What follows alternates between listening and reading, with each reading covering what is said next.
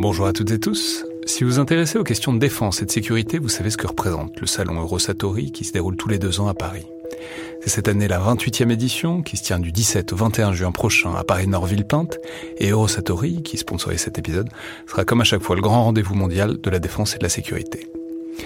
Je veux juste dire, c'est un événement que je trouve très étonnant, assez fascinant. J'y suis allé pour la première fois il y a deux ans pour l'édition 2022. Et euh, vraiment, si vous vous demandez ce qui se fait dans le monde militaire et en matière de sécurité, c'est là qu'on peut voir les dernières tendances, depuis les plus grandes geekeries et les innovations du moment, jusqu'aux grands équipements du futur pour les armées et les forces de sécurité en France et dans le monde. Bref, si vous intéressez de près à ce monde-là, c'est le moment de vous inscrire pour ce qui sera la plus grande édition de l'histoire du salon, avec plus de 1900 exposants et 60 000 visiteurs, vous pouvez le faire en allant sur eurosatori.com.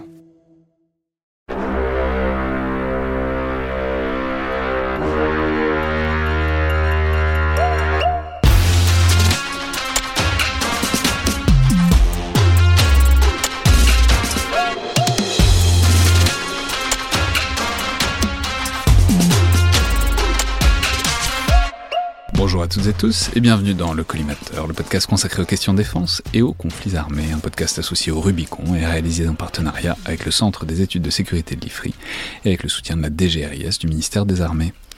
Je suis Alexandre Jublin et aujourd'hui pour parler de l'un des courants de philosophie les politiques les plus influents euh, du 21e siècle et peut-être du 20e siècle, ou en tout cas un de ceux qui euh, a eu le plus de conséquences pratiques sur l'ordre mondial, à savoir le néoconservatisme américain. J'ai le plaisir de recevoir Pierre Bourgois, maître de conférences en sciences politiques à l'Université catholique de l'Ouest à Angers, auteur d'un livre sorti le 4 octobre et intitulé Le néoconservatisme américain, la démocratie pour étendard aux presses universitaires de France. Donc bonjour, bienvenue à nouveau dans le collimateur. Bonjour Alexandre. Alors nouveau, parce que je peux mentionner que vous êtes déjà apparu dans le podcast il y a plus de deux ans maintenant, quand vous étiez chercheur à l'IRSEM, quand on était tous les deux à l'IRSEM d'ailleurs, pour parler euh, à l'époque du soldat augmenté. Alors c'est un thème qui peut sembler un peu lointain de vos néoconservateurs et notamment vous avez notamment fait votre thèse sur euh, Francis Fukuyama, mais en fait, pas tant que ça, parce que les néoconservateurs ont un avis très précis et très net sur toutes les augmentations biologiques et sur la bioéthique, dont on aura peut-être euh, aussi l'occasion de parler. Mais comme je l'ai dit, il s'agit donc euh, de parler plutôt du, du néoconservatisme dans son ensemble, qui est un groupe, une filiation intellectuelle et politique qu'on a pris l'habitude d'accuser globalement de tous les maux géopolitiques au XXIe siècle notamment du fait de leur influence réelle ou supposée sur George W. Bush et sur toute la guerre mondiale des États-Unis menée depuis le 11 septembre, en Afghanistan, en Irak et ailleurs. Et évidemment, c'est pas faux. Hein. Clairement, ils, ils sont tout à fait sur cette ligne. Ils ont joué un rôle clair de justification et presque de clarification idéologique de toutes ces interventions américaines. Mais en même temps, euh, c'est aussi plus compliqué que ça. Alors d'abord parce qu'on en parlera, mais c'était pas gagné au départ, cette association avec euh, la présidence Bush-Fils. Et aussi parce que c'est un courant intellectuel beaucoup plus large et beaucoup plus cohérent, dont euh, l'étude nous fait beaucoup réfléchir, je crois, sur la politique internationale, sur la place de la force et sur le rôle des idées dans tout ça, et puis aussi sur ce qu'on attend plus généralement euh, de l'état du monde aujourd'hui. Alors, une fois qu'on a dit tout ça, il faut quand même euh, commencer par replacer tout ce courant qui n'est évidemment pas le 11 septembre ni même dans les années 90, mais euh, qui est tout à fait ancien et qui remonte au moins à la guerre froide, mais dont la genèse, et ça c'est vraiment tout à fait intéressant parce que c'est très éclairant à bien des écarts sur ce que va devenir le courant, et, et c'est pas tout à fait attendu quand on voit les néoconservateurs euh, d'aujourd'hui. C'est donc une, sociologie, enfin des fondateurs qui s'ancrent profondément dans le socialisme et même euh, plutôt dans le trotskisme. Voilà, c'est pas clair quand on voit les néoconservateurs aujourd'hui, la, filiation trotskiste. Et pourtant, euh, c'est de là que ça part. Donc donnez-nous peut-être les racines en quelque sorte du mouvement aux États-Unis en particulier. Oui, tout à fait. En fait, le, néoconservatisme souffre de sa réputation récente. Euh, vous l'avez très bien dit, euh, lorsqu'on pense euh, au néoconservatisme, on pense avant tout à la période on peut le dire, un post-guerre froide et avant tout marqué donc euh, par les années Bush, les interventions en Afghanistan en 2001 et en Irak en 2003. Et en effet, l'objectif de cet ouvrage, en partie en tout cas, c'est de montrer la grande complexité euh, et les racines profondes en fait du néoconservatisme, qui remonte en fait aux années 60, à la fin des années 60, et même, vous l'avez très bien dit, euh, plus anciennement encore en fait aux années 30, aux années 30 et 40, principalement sur la côte est américaine au sein du City College of New York, où vous avez en fait un, groupe d'intellectuels de gauche, de gauche radicale, trotskisme, euh, trotskisme, vous l'avez dit, euh, qui, euh, qui en fait à l'époque se politise très fortement au sein de cette université.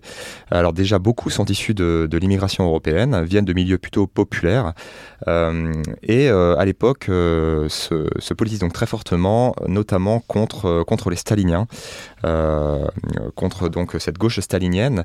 Eux-mêmes donc croient dans les, idéaux socialistes, mais ne croient pas dans sa version, stalinienne et en fait développent à ce moment-là une, forme de d'anticommunisme d'anticommunisme, euh, anti-URSS en tout cas.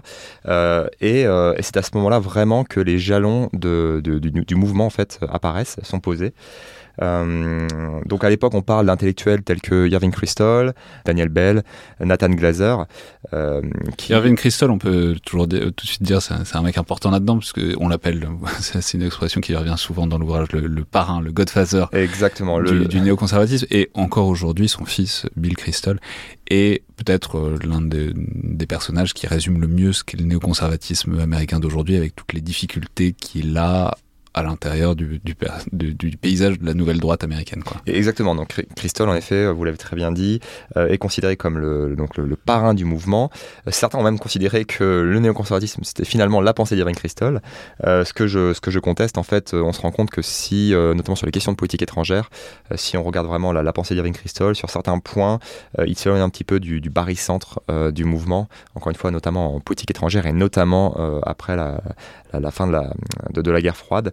Euh, non, par contre, là où Christol joue un rôle extrêmement important, c'est notamment dans la, socialisation des, néoconservateurs, des jeunes néoconservateurs et plus tard même de la, de la seconde génération. Euh, on se rend compte qu'Irving Christol est toujours là, derrière les fondations, euh, derrière. mais alors ça, c'est très intéressant parce que c'est aussi une affaire de, j'allais dire de gros sous, mais pas que ça. Enfin, c'est une affaire d'institutions, d'instituts, de think tanks, etc., qui sont des endroits où ces gens-là se fréquentent, où on forme aussi la génération suivante. Enfin, il y a on reparlera de l'unité de l'idéologie, de les divergences, etc. Mais c'est aussi un milieu qui s'auto-reproduit à l'échelle du XXe siècle et plus encore. Quoi. Exactement, il y a une dimension sociologique. Alors, c'est pas l'axe que j'ai choisi pour mon, pour mon ouvrage. Je me suis intéressé à la dimension plutôt idéologique, intellectuelle. Euh, mais il y a une dimension sociologique très forte.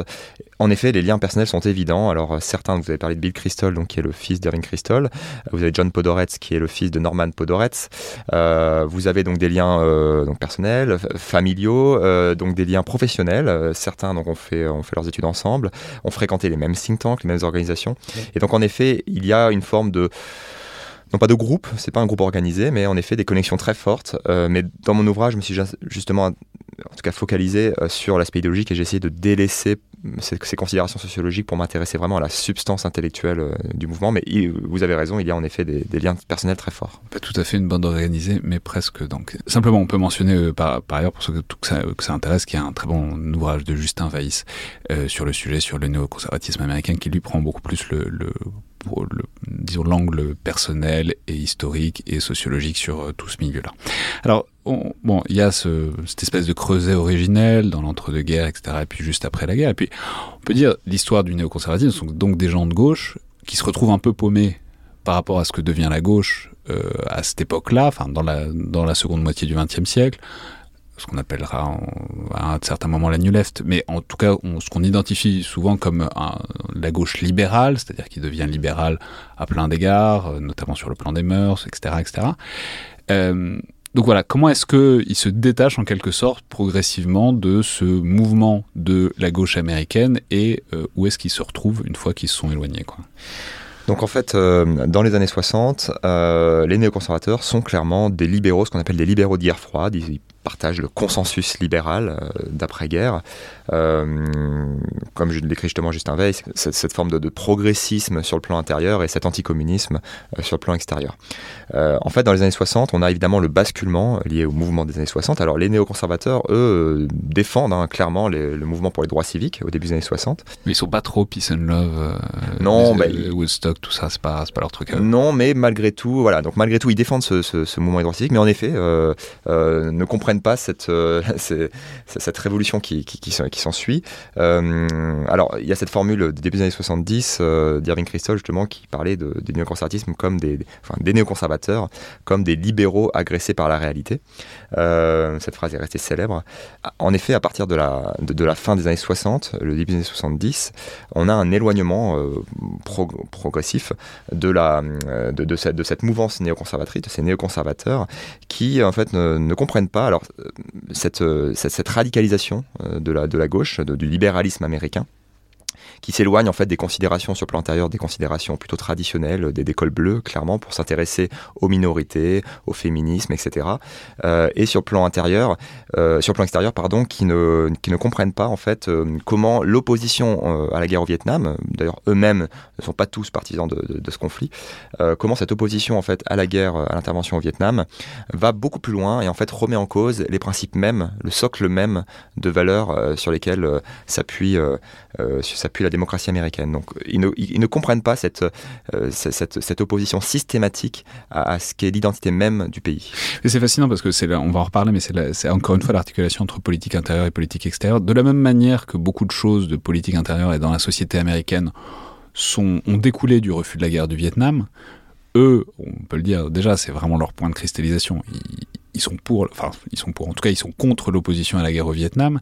Et de là découle aussi le fait que toute l'évolution sociale, sociétale, etc., qui vient de ce mouvement-là, c'est quelque chose dont ils vont rester complètement à la porte ils vont rester, euh, ils vont rester en groupe euh, qui s'isole par rapport à ça, quoi.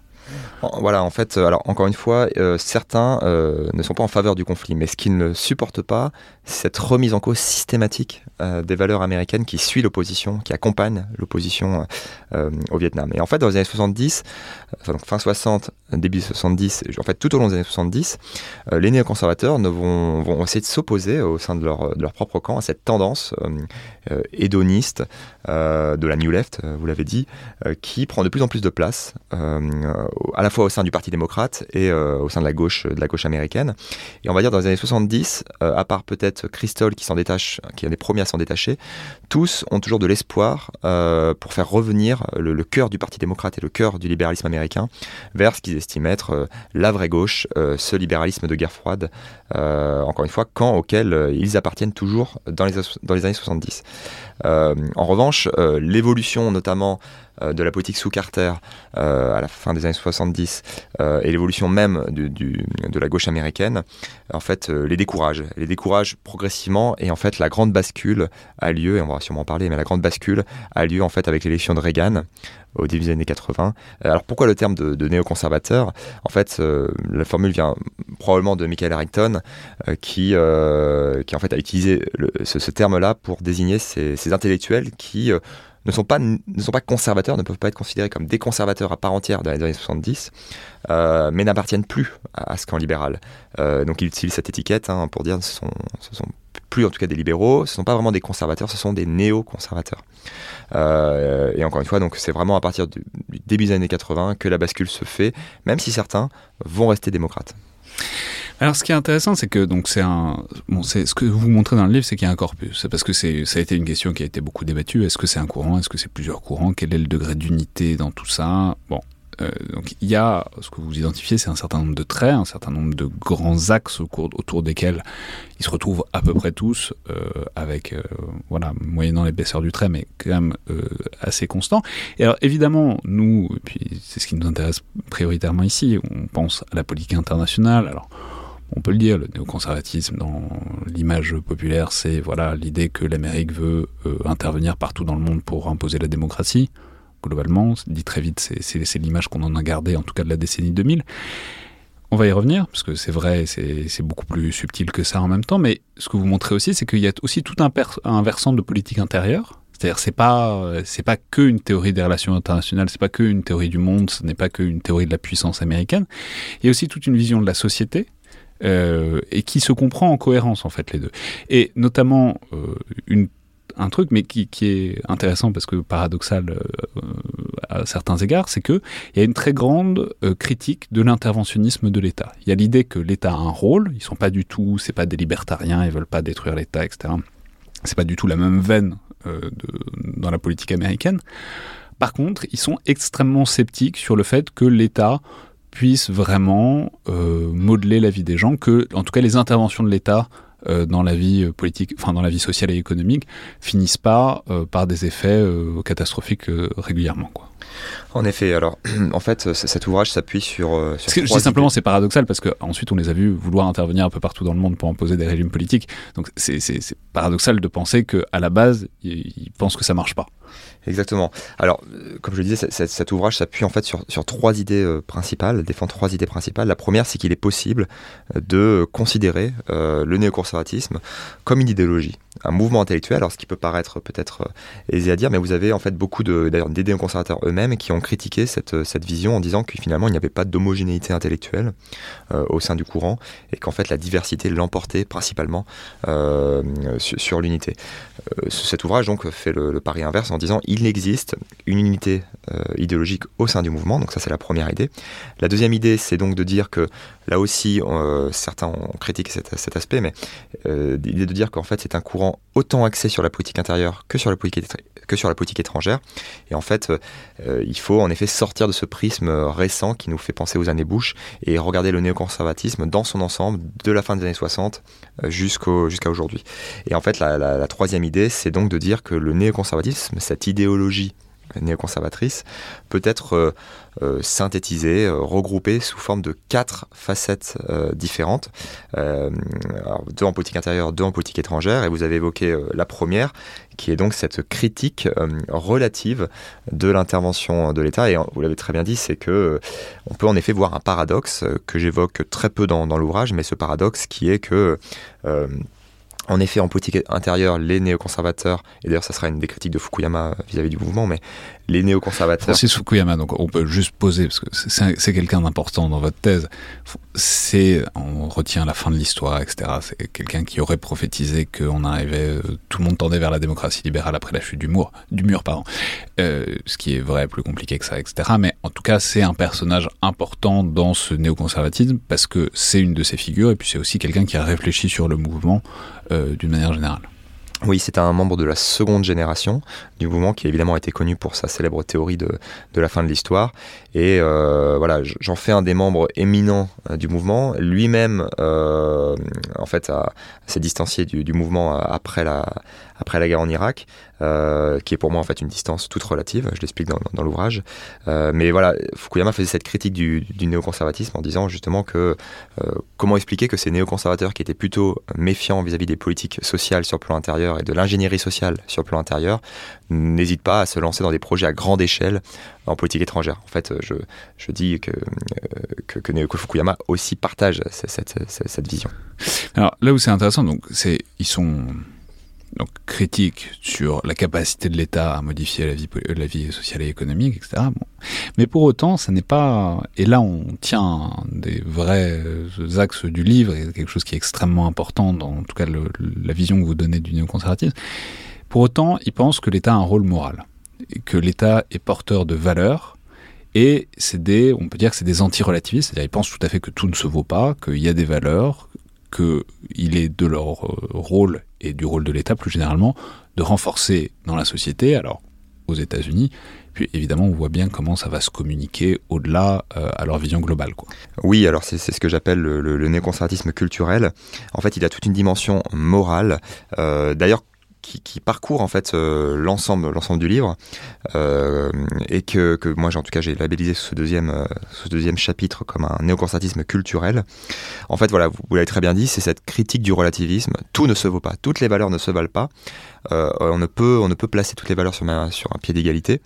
Et donc que ce soit en politique intérieure ou en politique étrangère, euh, l'Amérique doit être fière de certaines valeurs, défendre ces valeurs euh, contre donc cette tendance relativiste à, nier, à nier la supériorité d'autres valeurs. Et, c'est vrai que cette, cette critique du, relativisme et cette importance accordée à, certaines valeurs morales euh, se retrouve notamment dans l'autre principe euh, important de politique intérieure, qui est donc la critique des politiques sociales, puisque les néoconservateurs, en fait, ne sont, pas opposés par principe à l'intervention de l'État, mais mettent des critères moraux sur cette intervention de l'État. Euh, alors, c'est, il faut défendre des valeurs. Euh, alors, j'allais dire euh, travail, famille, patrie, mais c'est, enfin, c'est un peu ça. En tout cas, ça fait partie de leurs valeurs, la valeur du travail, le, le, le lien, les liens quand même euh, familiaux, la famille traditionnelle. Enfin, il y a, y a voilà, y a moi, c'est pas si, c'est pas, c'est pas, ça trahit pas tant que ça leur pensée de dire travail, famille, patrie, moins, moins la connotation. J'emploierais pas forcément cette formule, mais, euh, mais en tout cas, les néoconservateurs ne sont pas pour autant réactionnaires. Euh, c'est-à-dire qu'ils se distinguent notamment d'une droite euh, conservatrice plutôt traditionnelle aux États-Unis, notamment aussi de, de, paléoconservateurs. en fait, ils croient dans le progrès. Certes, ils sont ils attachés. Ils n'ont pas envie de revenir au Far West et, à l'époque des pionniers. Ils ont un autre imaginaire politique que ça. C'est ça. Ils sont quand même attachés à évidemment des, des valeurs traditionnelles, en effet, euh, le mariage, la famille, euh, etc. Euh, mais la religion, même si beaucoup d'entre eux ne sont, pas croyants, ils sont plutôt même laïcs. mais ce, qui est, ce, intéressant, c'est cette, cette dimension tournée vers l'avenir, tournée vers le progrès, mais qui quand même toujours montre leur héritage libéral. sur ce plan-là, en effet, encore une fois, ils se distinguent de la droite conservatrice traditionnelle de l'époque. Mais alors, là où c'est tout à fait fascinant, c'est que donc ça se communique à la politique internationale, euh, cette attention aux valeurs, et euh, notamment, vous montrez bien qu'il y a une sorte de grande division, en tout cas les, les, les néoconservateurs la pensent comme ça, entre eux et les réalistes, c'est-à-dire dans deux manières de concevoir totalement, de manière totalement différente les, euh, les relations internationales et les relations entre pays.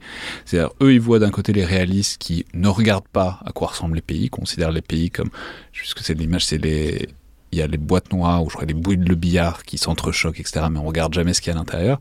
Alors que eux affirment très fortement que ce que sont les pays, les régimes politiques, les valeurs des pays, ça a une importance déterminante dans les relations internationales qui comprennent et qui souhaitent modeler.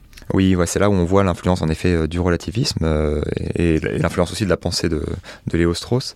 Euh, en fait, voilà, les néoconservateurs, notamment dans les finalités qu'ils poursuivent, c'est le chapitre 3 de, mon ouvrage, en effet croient, croient dans les valeurs, croient dans les valeurs libérales, croient dans la démocratie et par conséquent s'opposent, alors non pas au réalisme d'une manière générale, mais à des tendances du réalisme, notamment le néo-réalisme, à, à, cette tendance en effet de considérer que le caractère interne des régimes ne compte pas vraiment. Ce qui compte, c'est le rapport de force, l'intérêt national défini en termes de puissance, pour reprendre Morgenthau. Euh... euh faut pas non plus caricaturer le, le, réalisme, etc. Mais en tout cas, disons ce qu'on en a rendu, ce qu'on en a, la manière dont on l'a décrit, c'est voilà, les États sont mus par des volontés de rapport de force, de gagner de la puissance, etc. Et ça ne se comprend que comme ça, l'état des relations internationales. C'est en tout cas comme ça qu'on a interprété ce que disaient les réalistes. Exactement. J'utilise principalement le, réalisme euh, comme idéal type, euh, évidemment, et, et quelqu'un comme Raymond Aron qui était tout à fait un réaliste a évidemment une pensée légèrement plus subtile que ça. Mais en tout cas, c'est le, le, raccourci qu'on a souvent fait. Quoi. Exactement. Donc euh, Raymond Aron est cette, euh, cette figure intellectuelle importante du réalisme qui, en fait, euh, Raymond Aron s'intéressait clairement à l'aspect interne des, régimes politiques lorsqu'il parlait notamment de systèmes homogènes et hétérogènes. et justement, on peut, on peut questionner justement la, place de Raymond Aron dans ce courant réaliste. On voit qu'il y a des liens très forts avec, avec, avec même la dimension libérale. Donc, une, une, attention au régime politique, mais alors tout ça, en fait, s'ancre euh, toujours, c'est intéressant d'y revenir, toujours leur côté anti-Stal, euh, anti-URSS d'une manière générale, c'est-à-dire de là, de cette genèse-là, vient le fait que, ben non, en fait, euh, alors c'est pas même pas démocratie et non-démocratie, parce qu'on va voir que c'est plus compliqué, mais c'est en tout cas, le communisme, c'est pas bien, euh, la démocratie libérale, c'est bien, et du coup, on ne peut pas, euh, il s'agit pas de considérer tous les, tous les pays du monde de manière égale, il y a les mauvais régimes et il y a ceux qui sont plutôt plus bons. Voilà, c'est ça. Il y a ce principe qu'on appelle la clarté morale, qui est l'idée donc de distinguer très clairement les amis et les ennemis de l'Amérique et de la démocratie.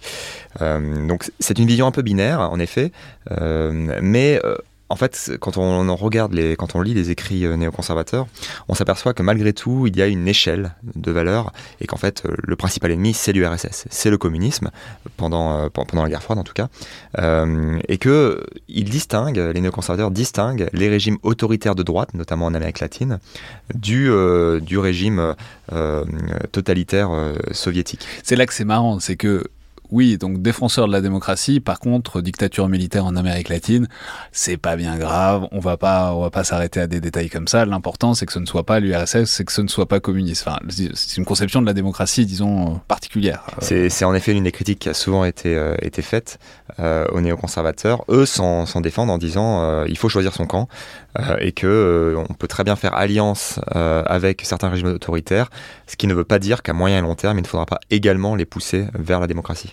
Ouais, je trouvais ça intéressant parce qu'en fait, au-delà du fait qu'on peut s'en moquer, c'est pas si absurde que ça. Si leur pari, c'est un régime autoritaire peut se démocratiser on en a vu des exemples, alors qu'un régime euh, totalitaire type URSS euh, ne peut pas changer autrement que, par un effondrement. Il y a, possibilité d'influer sur les autoritaires, alors pas sur les communistes notamment. Exactement, c'est de considérer, euh, Podorets le dit, euh, Kirkpatrick le dit également, c'est de considérer en effet qu'il est très peu probable, si ce n'est impossible, que le régime totalitaire se démocratise, le régime totalitaire pardon, de, l'URSS se, démocratise par lui-même, ou se démocratise même d'une manière générale. et donc il y a en effet, encore une fois, cette hiérarchie en disant qu'un système autoritaire peut se démocratiser bien plus facilement et bien plus probable qu'il se démocratise qu'un régime totalitaire, et qui plus euh, celui, euh, celui euh, communiste. Alors, ce qui est fascinant dans tout ça, c'est que ça s'insère dans une théorie générale, une théorie d'ensemble dont on a déjà parlé à ce micro, mais qui est un pari fou, qui est ce qu'on appelle la, théorie de la paix démocratique, qui est cette théorie des relations internationales que les démocraties ne se font pas la guerre. Et que donc, si tout le monde devient des démocraties, il n'y aura plus la guerre. je le caricature à peine parce que c'est vraiment à peu près ce que ça dit. Hein. Euh, et c'est exactement ça, euh, la vision du monde des néoconservateurs, c'est-à-dire que, bah, en fait, il faut, que, il faut pousser la démocratie dans le monde parce que euh, le jour où tout le monde sera des démocraties, il n'y aura plus de confrontation, il n'y aura plus de guerre et les malheurs seront pas loin de disparaître. Exactement, la théorie de la paix démocratique, c'est vraiment l'axiome fondamentale euh, de la pensée néoconservatrice en politique étrangère, c'est en effet, vous l'avez très bien dit, c'est considérer que les démocraties ne se font pas la guerre entre elles. Euh, alors si vous partez de ce postulat et si vous croyez en cette théorie, euh, finalement presque tout s'explique par la suite. C'est-à-dire que promouvoir les, les, principes et les valeurs de la démocratie à l'international, c'est in fine promouvoir la paix à moyen et long terme. Et donc cette théorie de la paix démocratique, euh, en fait vous avez deux variantes, hein, la variante monadique et diadique, euh, mais sans entrer dans les détails, c'est donc euh, ce qui va fonder vraiment leur conception très bien du monde. un peu de philosophie allemande au milieu, c'est très, très, plaisant. Mais c'est voilà, c'est vraiment ce qui va, ce qui, ce qui va fonder leur vision du monde, encore une fois, que ce soit donc pendant la guerre froide ou, ou après la guerre froide. Alors ça ne veut pas dire pour autant, c'est ce qu'on appelle la face cachée de la théorie de la paix démocratique, ça ne veut pas dire pour autant que les démocraties sont intrinsèquement euh, pacifique. Enfin, tout, dépend de la variante que vous prenez de la paix démocratique, mais la plupart euh, des penseurs sur le sujet considèrent que évidemment il y a une face cachée et que les démocraties peuvent très bien être belliqueuses vis-à-vis des régimes non démocratiques, mais voilà, le cœur c'est qu'entre elles, elles ne se font pas la guerre. Et Fukuyama, lorsqu'il parle de, deux mondes, donc le monde resté dans l'histoire et le monde post-historique, euh, en fait, la, paix ne peut advenir dans le monde post-historique qu'entre démocraties.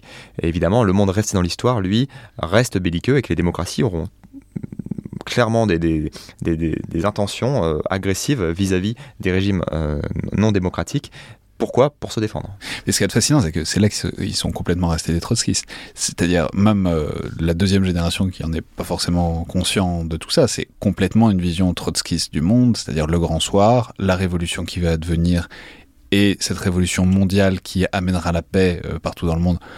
Révolution communiste euh, à l'époque, révolution démocratique désormais. C'est fondamentalement le même, la même croyance dans ces lendemains qui chantent et vers le fait qu'il faille tout, il faut, tout faire pour aller vers cette grande, ce grand lendemain qui chante, et que entre temps, euh, sur le chemin, euh, beaucoup de choses sont permises. Euh, quand on, quand on vise ce grand soir derrière. Alors en effet, est-ce qu'on peut parler d'une dimension révolutionnaire dans les affaires internationales? En effet, c'est l'idée de pourquoi pas changer l'ordre international, même si eux croient, et on en parlera peut-être, mais eux croient clairement dans, la nature anarchique des relations internationales, il croit quand même que l'anarchie peut, peut être domptée. Domptée par quoi? Par les valeurs, par la démocratie. Et en effet, c'est l'idée de dire que peut-être qu'à moyen et long terme, euh, nous pouvons transformer le système international en un monde plus, euh, plus pacifique, mais qui ne passerait de toute façon que par la diffusion à grande échelle de la démocratie. Et c'est pour ça que, du coup, le corollaire, c'est qu'ils sont totalement OK avec l'usage de la force. Enfin, ils, sont, ils sont pas, sont pas des pacifistes à court et moyen terme pour autant. C'est-à-dire, puisqu'il y a ce côté belliqueux, anarchique, etc., évidemment qu'il faut une grosse armée, un très gros appareil militaire américain, et ils sont pas du tout pour le désarmement, c'est pas du tout des libertariens non plus qui veulent euh, qu'on on démantèle l'armée américaine, etc. Pas du tout. C'est il faut au contraire avoir euh, en quelque sorte le bâton le plus gros possible pour ensuite euh, pouvoir modeler le monde dans une certaine mesure à la main des, États-Unis, ce qui apparaît nettement plus possible, euh, évidemment, à partir des années 90. Oui, c'est ça. Alors ça, c'est le quatrième chapitre de, mon ouvrage. En fait, euh, les néoconservateurs sont considérés comme des Wilsoniens. Des Wilsoniens, pourquoi? Parce qu'ils croient comme le président Wilson, euh, que euh, la démocratie euh, donc permet, permet un, monde plus, plus pacifiste. donc ça, rappelons, c'est Woodrow Wilson, donc le président américain de la fin de la Première Guerre mondiale, et qui formule notamment ce, ce qu'on appelait, il y a un très beau livre sur le moment Wilson, donc vers 18-19, ce moment où il formule notamment la liberté des peuples à disposer d'eux-mêmes, etc., qui va dans une certaine mesure, déclencher toute une sorte de mouvement de décolonisation euh, pendant les décennies qui suivent. Mais en tout cas, c'est cette formulation par Wilson que de grands principes que l'Amérique défend et le fait qu'elle est prête à soutenir dans une certaine mesure ces grandes aspirations partout autour du monde. Oui, c'est rendre le monde plus sûr pour la démocratie. Et euh, derrière le wilsonisme, il y a ce projet en effet de la SDN, euh, finalement projet avorté, même s'il deviendra, euh, ce, projet s'incarnera dans l'ONU aujourd'hui. Mais c'est de, de s'appuyer sur les organisations internationales pour, et sur la coopération internationale pour permettre ce, ce, monde, ce monde pacifié à moyen et long terme. Euh, les néoconservateurs donc sont wilsoniens sur les finalités, à savoir promouvoir la paix, par la, par la démocratie, mais par contre s'en distingue très clairement sur les moyens, euh, sur les moyens utilisés. Et ça, c'est donc le quatrième chapitre euh, que j'ai appelé le néoconservatisme de la force armée. Et c'est pour cette raison, en fait, que les néoconservateurs euh, sont souvent, en tout cas, sont souvent labellisés comme des, comme des Wilsoniens beauté. Ça, c'est la formule, c'est la formule de Pierre Asner. on parle aussi de hard Wilsonism ou de Wilsonisme avec des dents. cette idée que Wilsonien, certes, dans les mais dans les moyens, on n'hésite pas à s'appuyer sur la force armée et d'ailleurs la force armée de manière unilatérale si besoin.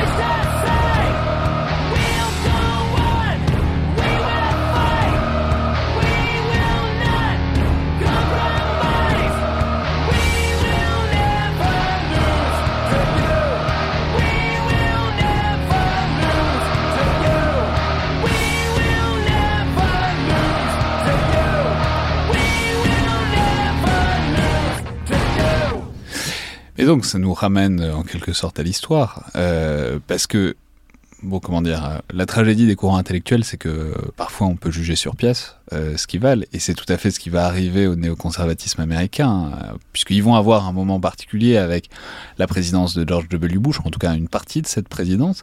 Pourtant, d'ailleurs, on peut dire, on peut commencer par dire que ce que vous indiqué dans le livre, c'est que c'était pas gagné au début, et que à son élection, donc en 2000, c'était pas du tout, euh, même avant. D'ailleurs, c'était pas leur candidat au sein du Parti républicain, c'était pas, euh, ils voyaient pas une particulière adéquation entre leurs idées et ce personnage qui était George W. Bush. Exactement, en fait, euh, tout ça remonte à George Bush père, en fait.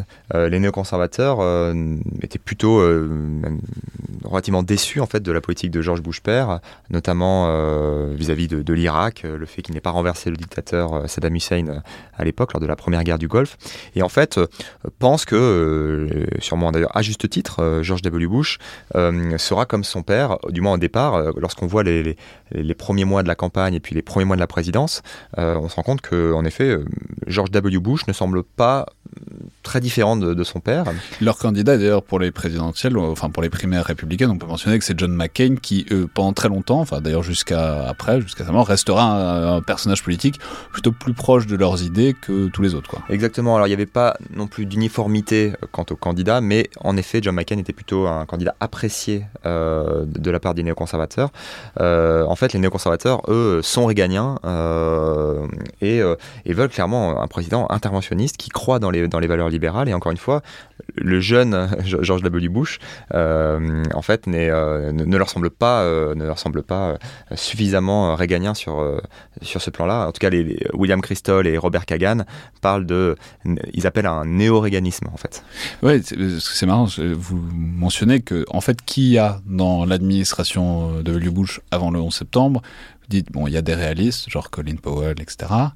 Et il y a des gens qu'ensuite on a complètement associés au néoconservatisme, comme Dick Cheney ou Donald Rumsfeld, mais vous dites que en fait ils étaient plutôt vus comme des nationalistes énervés ou je sais plus, ou nationalistes agressifs, c'est ça? C'est ça. En fait, je reprends, je reprends l'analyse de Justin Weiss hein, qui, qui, en parle dans, dans, son ouvrage, qui lui-même s'appuie sur euh, sur une analyse euh, sur cette question. En effet, euh, Dick Cheney et Rumsfeld qu'on a souvent associés aux néoconservateurs, il y avait une proximité très claire. Hein, en fait, ne peuvent pas, si on prend l'ensemble du corpus idéologique néoconservateur, ne peuvent pas être considérés comme des néoconservateurs à part entière. Mais il y a une alliance de circonstances entre eux. Et donc, euh, le tournant suivant, évidemment, c'est le tournant du 11 septembre 2001 qui modifie profondément euh, à la fois les intentions et les politiques euh, de la présidence de George W. Bush. Donc voilà, comment est-ce qu'il s'empare en quelque sorte de...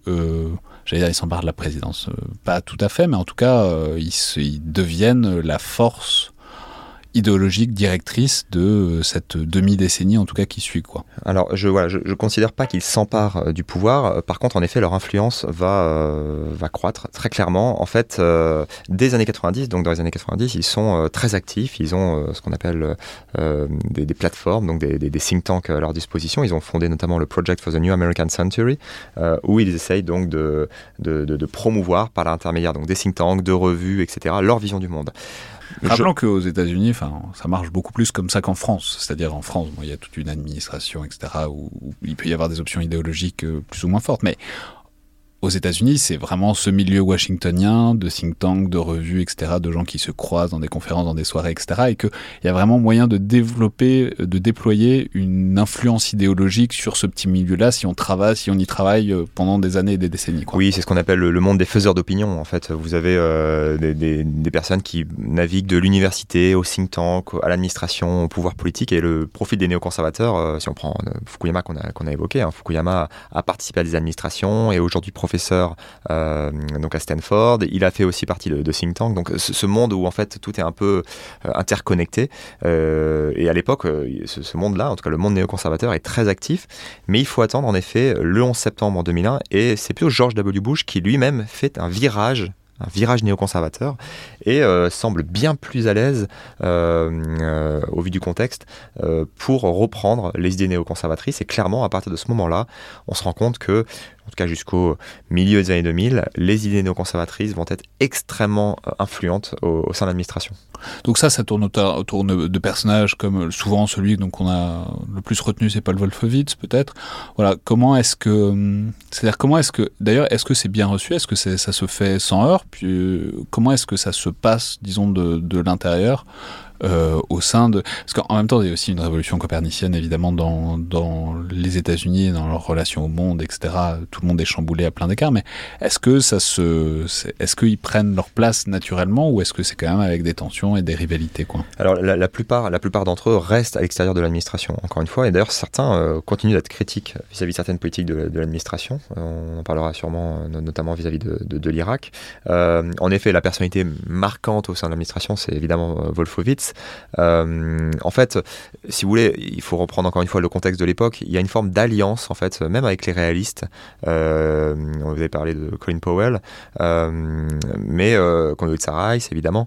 mais vous avez une forme d'alliance, voilà, entre des personnes qui, à première vue, ont plutôt des, divergences d'opinion, notamment en politique étrangère, mais qui, face à la nécessité, au contexte en tout cas de l'époque, semblent se, se rejoindre sur la nécessité euh, pour les États-Unis euh, d'affirmer par la force ces valeurs à l'international. Alors du, coup justement, comment est-ce que...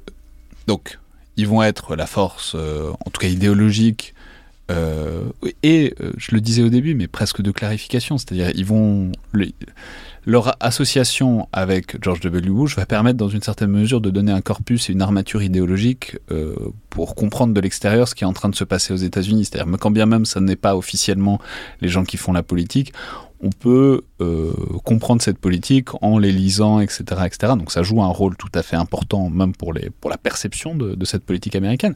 Mais évidemment, ensuite, il va se passer ce qu'on sait qu'il va se passer, c'est-à-dire euh, deux interventions voilà, euh, qui sont des succès modérés euh, dans un premier temps, et puis ensuite de francs échecs. Donc voilà, à quel moment est-ce que euh, ça va en quelque sorte se concrétiser? Comment est-ce qu'ils vont encaisser les, le versant opérationnel qui est de moins en moins favorable de euh, cette politique qu'ils ont souhaité Alors en fait, euh, ce qui est intéressant, c'est de regarder l'évolution de la rhétorique de George W. Bush. Euh, alors vous avez le speechwriter de, Bush, David Froome, qui, qui est un néoconservateur clairement.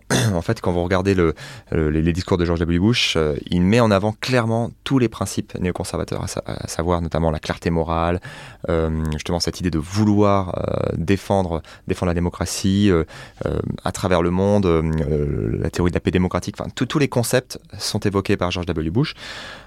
En pratique, c'est plus compliqué que ça. Alors, les néoconservateurs soutiennent très clairement et militent euh, depuis les années 90 en fait euh, pour une intervention euh, multiple au, Moyen-Orient. Donc, défendent très clairement évidemment l'intervention en Afghanistan en 2001. En Irak, ils soutiennent évidemment très clairement l'intervention. Pourtant, très rapidement, en fait, vous avez des critiques néoconservatrices de la mise en pratique de cette politique, euh, notamment donc de, la part de Christol Kagan, qui critique en fait le peu de troupes, euh, la stratégie globale et le peu de troupes envoyées euh, en, Irak. En fait, évidemment, parce que derrière, derrière cette idée-là, chez eux, il y a cette volonté de transformer le Moyen-Orient, par cette idée de la théorie des dominos démocratiques, d'en faire un exemple, en fait, l'Afghanistan, l'Irak, de, faire de ces pays-là un exemple pour une diffusion à grande échelle de la démocratie. Et selon eux, ce, projet, en fait, doit être d'envergure, doit être un projet. Et euh, selon C'est-à-dire qu'il suffit pas d'envahir deux pays, il faut envahir tout le Moyen-Orient. Si on peut faire l'Iran au passage, c'est cool. Enfin, c'est, enfin on, il faut y aller à fond. Parce, encore une fois, c'est enfin, c'est-à-dire, c'est-à-dire, l'échec de la révolution ne s'explique que parce qu'on n'a pas mis tous les mots, que parce qu'on n'y est pas allé à fond.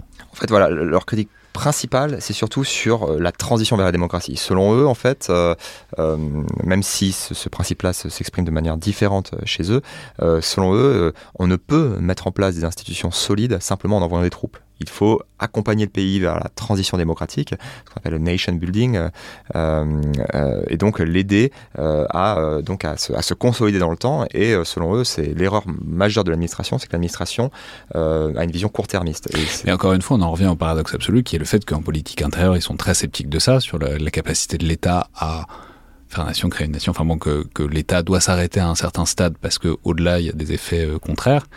Et pourtant, c'est ça que c'est ça qui défendent et c'est ça qui soutiennent en politique internationale. Oui, c'est ce qu'on évoquait euh, tout à l'heure. Euh, en fait, c'est vraiment ça. C'est un, c'est, un paradoxe euh, important. Qu'ils ont résolu ou pas?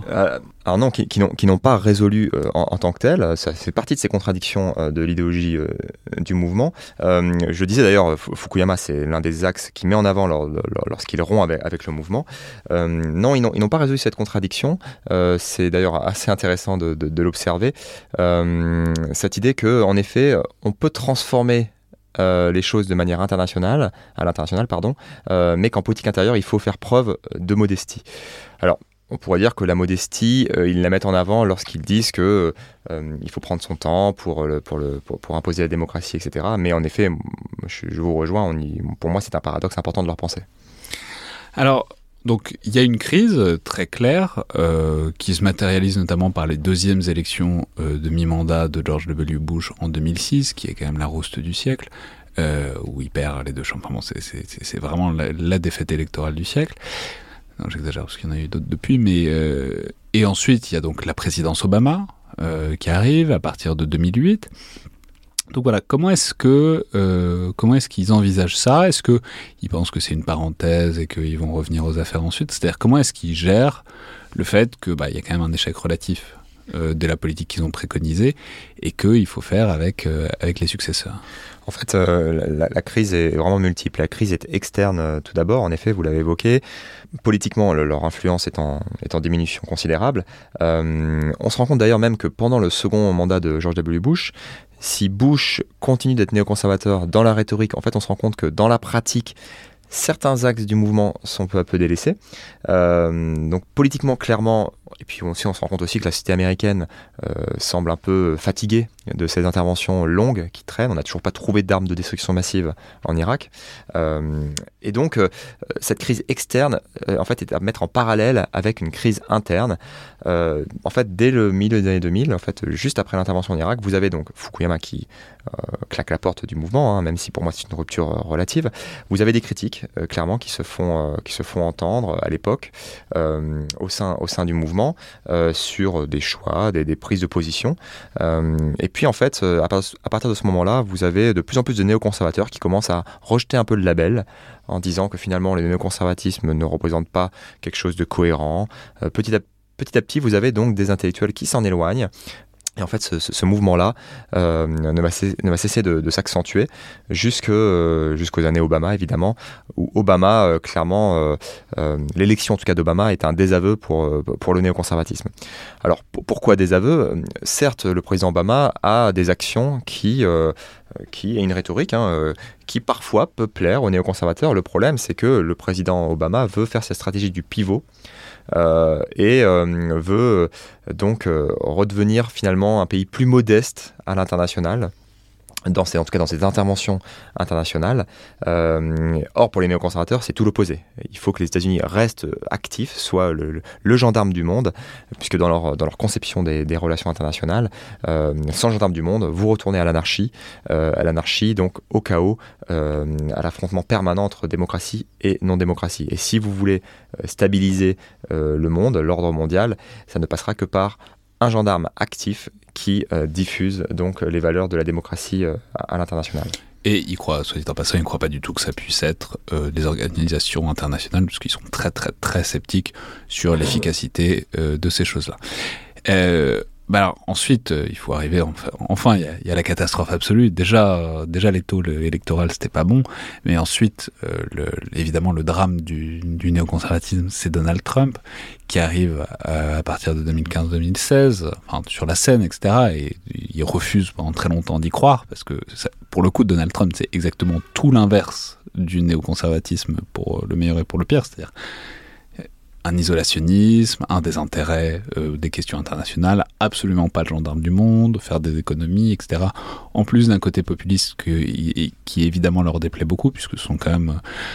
Euh, je veux dire, quand Donald Trump parle du swamp, des élites washingtoniennes, etc., enfin ça correspond en tout point aux néoconservateurs. Donc, euh, comment est-ce qu'ils vont se Comment est-ce qu'ils vont y survivre Si tant est qu'ils y survivent d'ailleurs. En fait, c'est intéressant parce que euh, à partir de 2016, euh, donc l'émergence du phénomène Trump, on a en fait un retour au premier plan des néoconservateurs qui en fait se servent. Alors encore une fois, pendant les années Obama, ils sont plutôt marginalisés. Ils essaient via notamment des think tanks, encore une fois, de d'exister, enfin de, faire exister leurs idées. Mais en fait, c'est vraiment le phénomène Trump qui les rassemble à nouveau. On a à nouveau des, des intellectuels qui, ne, qui, ne, travaillaient plus ensemble, qui euh, recommencent à avoir les mêmes le même projet, en tout cas le même projet. Il leur manquait un bon ennemi commun. Quoi. exactement. Donc voilà, cet ennemi commun de Trump, en effet, euh, euh, en tout cas pour moi, est, un, est une forme de renouveau du néoconservatisme. Trump était clairement un anti-néoconservateur. Hein, il le dit euh, dans sa campagne qu'il faut que les États-Unis redeviennent, redeviennent en tout cas plus modestes à l'international. Mais c'est ce qui fait sa popularité aussi. C'est-à-dire ils sont tellement devenus un épouvantail que c'est ça, ça, a fin de donner une colonne vertébrale idéologique à Donald Trump de se poser en contre-pied absolu de d'un groupe qui pour le coup en a une euh, de colonne vertébrale, les néoconservateurs. Exactement. Pour, lui, c'est Hillary Clinton, la néoconservatrice. Et en fait, ce qui est intéressant, c'est donc en 2016-2017, euh, la plupart d'entre eux vont soutenir donc la candidate démocrate euh, Hillary Hillary Clinton. Alors, c'est un choix par défaut, notamment William Crystal, donc le fils d'Irving, qui, euh, qui, qui, joue un rôle actif donc pour faire monter euh, d'autres candidats. Euh, mais voilà, l'élection de Trump, en tout cas, permet aux néoconservateurs de, de se rejoindre un petit peu, en tout cas, dans leur critique assumée de toute la présidence. Pendant toute la présidence, il dénonce la politique de Trump en politique intérieure comme en politique étrangère, surtout en politique étrangère, puisque pour, je reprends la formule de, de Kagan, hein, c'est le retour de la jungle des puissances, une Amérique qui euh, se délaisse euh, de, la stabilité de l'ordre international, une Amérique qui euh, fait des alliances avec, avec Poutine, Trump donc qui, qui rencontre Kim Jong-un. Ces éléments-là sont aux antipodes de, de la vision néoconservatrice du monde. Et donc clairement, pendant tout le mandat de Trump, on a des néoconservateurs très clairement opposés à sa présidence. Ouais, mais autant donc ça c'est bienvenu de la part des démocrates pendant que Trump est au pouvoir, parce que c'est toujours sympa d'avoir des républicains ou associés républicains qui critiquent un président républicain, autant euh, eux ça les laisse quand même euh, bah, un peu le cul entre deux chaises quoi parce qu'ils ont pas ils ont plus de maison dans le parti républicain et clairement ils en ont pas tout à fait dans le parti démocrate parce que même s'ils sont sympas euh, c'est quand même difficile d'oublier le fait qu'ils aient fait toute la politique républicaine contre laquelle s'est construite une partie du, du, pouvoir démocrate de ces 20 dernières années. Donc voilà, comment est-ce que... Ils, comment dire Où est leur place? Clairement, ils sont, ils sont apatrides. Ils, euh, ils cherchent, un, ils cherchent un, parti politique ou en tout cas une, un contexte plus favorable à leurs idées. Mais vu la popularité de leurs idées, qui voudrait d'eux? Pour le dire de manière un peu provocatrice, mais en, même temps, c'est un peu de là où, euh, c'est un peu là qu'on en est. Hein. J'ai tendance à nuancer euh, ces observations parce que le contexte politique, c'est la nature de la politique, hein, change rapidement. à l'heure actuelle, on est toujours dans cette, dans cette idée qu'en effet, il est très peu probable que les idées néoconservatrices redeviennent aussi influentes qu'elles étaient dans les, dans les, années, euh, dans les années 2000. Il ne faut pas oublier que euh, dans mon livre, je parle de deux mouvements, euh, pardon, je parle de deux mouvements néoconservateurs. Il ne faut pas oublier que pendant les années, en tout cas après la présidence Reagan, au début des années 90 et pendant les années 90, on a une perte considérable des, des, des idées néoconservatrices. On a une place importante à l'isolationnisme, accordé à l'isolationnisme, au sein d'ailleurs de la droite américaine.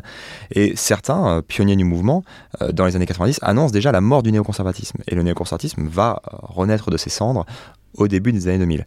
Alors, moi, j'ai tendance en effet à être euh, plutôt prudent sur cette question. Euh, pour moi, les idées néoconservatrices pourraient très bien revenir, euh, redevenir en tout cas, influentes dans l'espace politique américain. Et, et d'ailleurs, lorsqu'on regarde parfois certaines déclarations de Biden, alors Biden parfois a été accusé d'être un néoconservateur, il ne l'est évidemment pas, selon moi, mais on se rend compte que Biden a repris quand même certaines idées néoconservatrices en politique étrangère. Comme quoi Comme la, promotion affirmée de la démocratie, alors non pas par la force comme les néoconservateurs l'entendent, mais par cette défense du monde libéral, euh, des alliances traditionnelles euh, de l'Amérique, euh, une Amérique qui doit être fière de ses valeurs et, et, et collaborer avec ses alliés démocratiques mais euh, les néoconservateurs euh, ne, ne, ne, se cachent pas non plus de leur critique vis-à-vis de Biden. Euh, il n'est clairement pas un candidat idéal pour eux. C'est encore une fois un candidat, enfin en tout cas, ils l'ont soutenu par défaut. en fait, les néoconservateurs sont, sont, sont, plutôt satisfaits globalement de la politique étrangère euh, de Biden, euh, mais il trouve quand même des éléments euh, très problématiques. L'élément le plus problématique, clairement, c'est le retrait d'Afghanistan. Ils savent évidemment que ce retrait a été, a été décidé par Trump, mais la politique de continuité de Biden, il la trouve insupportable. clairement, vous avez des articles récents de Max Boot qui dénoncent avec virulence donc cette, ce retrait d'Afghanistan qui est un désastre total pour eux. D'une manière générale, ils trouvent que Biden n'est pas assez ambitieux euh, dans sa promotion de la démocratie. Donc en gros, ils le rejoignent dans la rhétorique, mais euh, trouvent qu'il n'a absolument pas les moyens, il ne se donne pas les moyens pour poursuivre ses objectifs. Donc ils sont relativement critiques, et d'ailleurs ils sont aussi critiques euh, vis-à-vis de, sa timidité à affirmer clairement le soutien américain à l'Ukraine avant avant l'intervention. Biden ayant notamment déclaré que les États-Unis n'interviendraient pas sur le sol contre, la Russie. Pour eux, ce sont des erreurs euh, très, très importantes. Mais globalement, ils sont quand même satisfaits qu'après les années Trump, on ait un président qui enfin réaffirme le besoin de promouvoir la démocratie, réaffirment la nécessité pour les États-Unis de rester engagés dans les affaires du monde. Donc pour eux, c'est quand même un soulagement, mais, mais encore une fois, c'est un soutien relatif. C'est intéressant, l'Ukraine. Je... Il faudrait faire quoi? C'est-à-dire parce que leur logiciel, il est intimement dépendant de, du monde unipolaire euh, post-guerre froide, c'est-à-dire où les États-Unis peuvent effectivement faire les gendarmes du monde, etc. Euh, mais là, on est quand même dans un conflit ouvert avec une autre grande puissance nucléaire. C'est quoi dans leur idée C'est euh, on envoie les on envoie les GI et, et adviennent que pourra parce que de toute façon on a plus de d'ogives nucléaires que. Enfin c'est quoi le C'est un cas intéressant pour pour enfin c'est un cas quasiment disruptif pour en tout cas révélateur de ce, que sont vraiment leurs théories des relations internationales, euh, n'évoluant pas dans un monde où tout le monde est une démocratie et donc tout le monde est copain. Non, évidemment, ils ne, ils ne souhaitent pas une confrontation directe euh, avec une puissance nucléaire euh, telle que la Russie. non, mais c'est ce que je disais, c'est-à-dire que d'une manière générale, ils soutiennent quand même la politique de Biden, qu'ils trouvent responsable, c'est-à-dire un soutien actif, militaire, matériel, donc euh, à, l'Ukraine. Euh, simplement, ils souhaiteraient que ce soutien soit renforcé jour après jour. Ils, voudraient vraiment défendre. Ils en font un, théâtre central pour, leur projet de vraiment préserver, surtout en Europe, préserver la démocratie. Donc, d'une manière générale, ils rejoignent plutôt la politique étrangère de Biden, mais sont inquiets par par peut-être un, manque d'ambition globale, c'est-à-dire jusqu'à jusqu'à quand doit, aller ce soutien, euh, jusqu'où aller. Euh, bon, c'est en, cheminement, mais euh, d'une manière générale, ils sont satisfaits du fait que on a un président américain qui quand même s'engage très clairement aux côtés de Zelensky.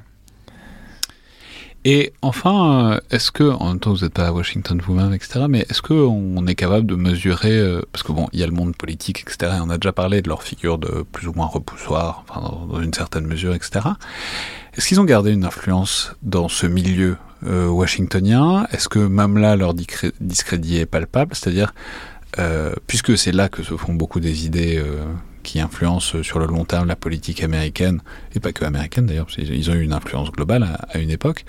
Voilà. Euh, où est-ce qu'ils en sont de ce rôle de, leader d'opinion en quelque sorte? Alors clairement, ils sont toujours, malgré tout, euh, toujours effacés, euh, on, peut le dire. Mais ce qui est intéressant, c'est de voir qu'ils gardent des connexions. Euh, vous avez par exemple récemment euh, euh, Anthony Blinken qui a signé, a co-signé un article avec Robert Kagan.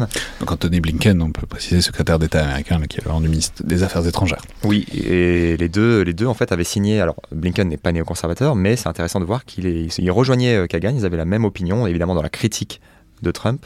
C'était un article très critique euh, vis-à-vis de Trump. Mais c'est intéressant de voir que vous avez quand même certaines connexions qui existent encore. Euh, je pense que leurs idées euh, sont, partagées par certaines personnes au sein de l'élite américaine. Pour moi, c'est une question de contexte. C'est-à-dire que, comme je le disais tout, à l'heure, on a eu le, même cas de figure dans les, années 90-2000 et il a fallu le 11 septembre pour que les idées néoconservatrices renaissent, en tout cas redeviennent influentes. Euh, euh, et, voilà, pour moi, c'est une question de contexte. Euh, je pense qu'il est prématuré de dire que le néoconservatisme est mort. Au contraire, je pense que les idées, peut-être que le label lui disparaîtra, mais les idées que j'évoque dans l'ouvrage, elles continuent et continueront à exister. Merci beaucoup Pierre Pourquoi? Merci à vous. Je rappelle donc les références de l'ouvrage sorti le 4 octobre et intitulé Le néoconservatisme américain, la démocratie pour étendard aux presses universes presse universitaire de France. C'était donc Le Collimateur, un podcast produit par Alexandre Jublin et distribué par Binge Audio. Je rappelle que euh, vous pouvez nous faire part de vos remarques et commentaires par mail ou sur les réseaux sociaux du Rubicon. Tout ça est toujours le bienvenu, tout comme notes et commentaires et étoiles, notamment sur euh, Apple Podcast ou euh, commentaires d'ailleurs sur Spotify où vous pouvez commenter maintenant les épisodes. Merci à toutes et tous et à la prochaine fois.